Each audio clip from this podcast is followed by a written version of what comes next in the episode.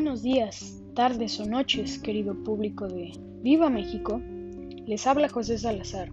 El día de hoy les narraré una crónica relacionada con el tema de nuestro primer episodio, la matanza de Tlatelolco.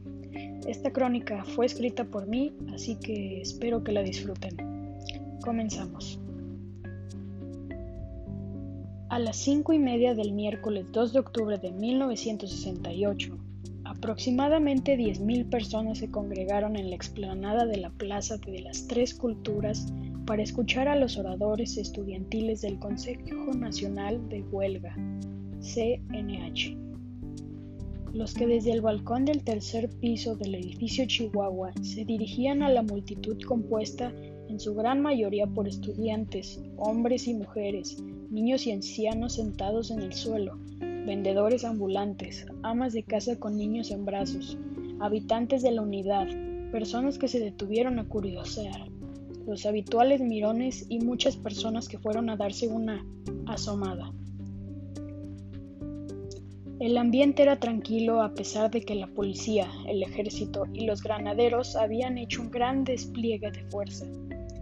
Muchachos y muchachas estudiantes repartían volantes, hacían colectas en botes con las siglas CNH, vendían periódicos y carteles y, en el tercer piso del edificio, además de los periodistas que cubren las fuentes nacionales, había corresponsales y fotógrafos extranjeros enviados para informar sobre los Juegos Olímpicos que habrían de iniciarse diez días más tarde.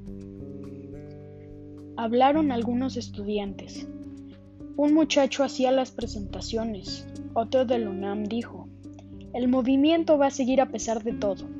Otro del IPN, se ha despertado la conciencia cívica y se ha politizado a la familia mexicana.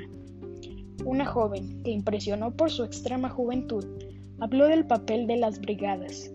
Los oradores atacaron a los políticos, a algunos periódicos y propusieron el boicot contra el diario El Sol.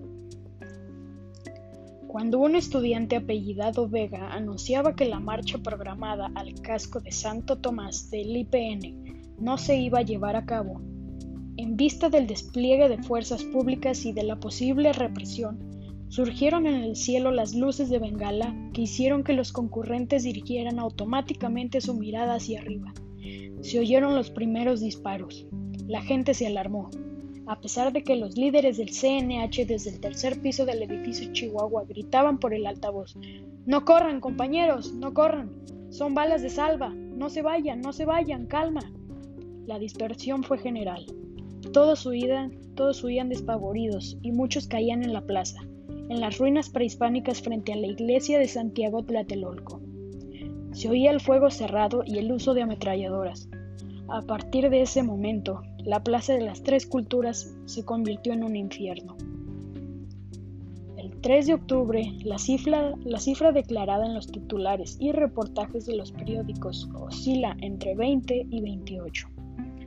Días después del ataque, el gobierno y los medios de comunicación en México afirmaron que las fuerzas gubernamentales habían sido provocadas por los manifestantes que les disparaban sin embargo, los documentos oficiales publicados desde el año 2000 sugieren que los tiradores habían sido empleados por el gobierno.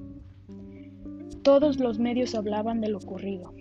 Balacera entre francotiradores y el ejército en Ciudad Tlatelolco. Citaba novedades. Mientras que el Sol de México decía, el objetivo, frustrar los juegos. En la plaza todo es triste, sombrío y desolador. Parecía un pueblo fantasma. Vidrios rotos, paredes, suelos, techos y fachadas destrozadas son parte de la evidencia de lo ocurrido el día anterior. Todavía quedan soldados en la plaza y la unidad no algo de la Telolco está cercada. Los cateos continuaron, por lo que los vecinos deciden irse de sus hogares.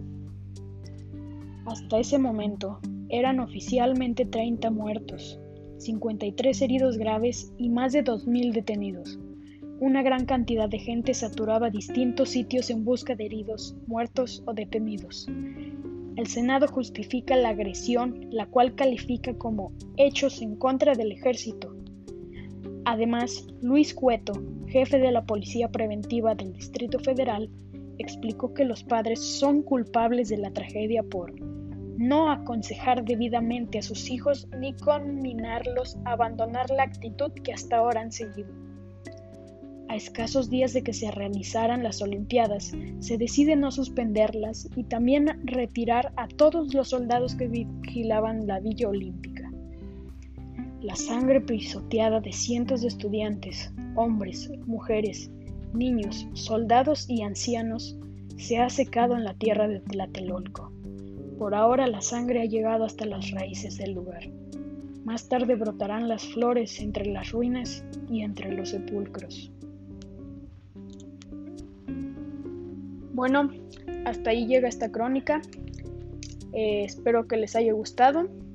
Una vez más, eh, nos damos cuenta de que eh, México ha sufrido bastantes sucesos tristes, desgraciadamente.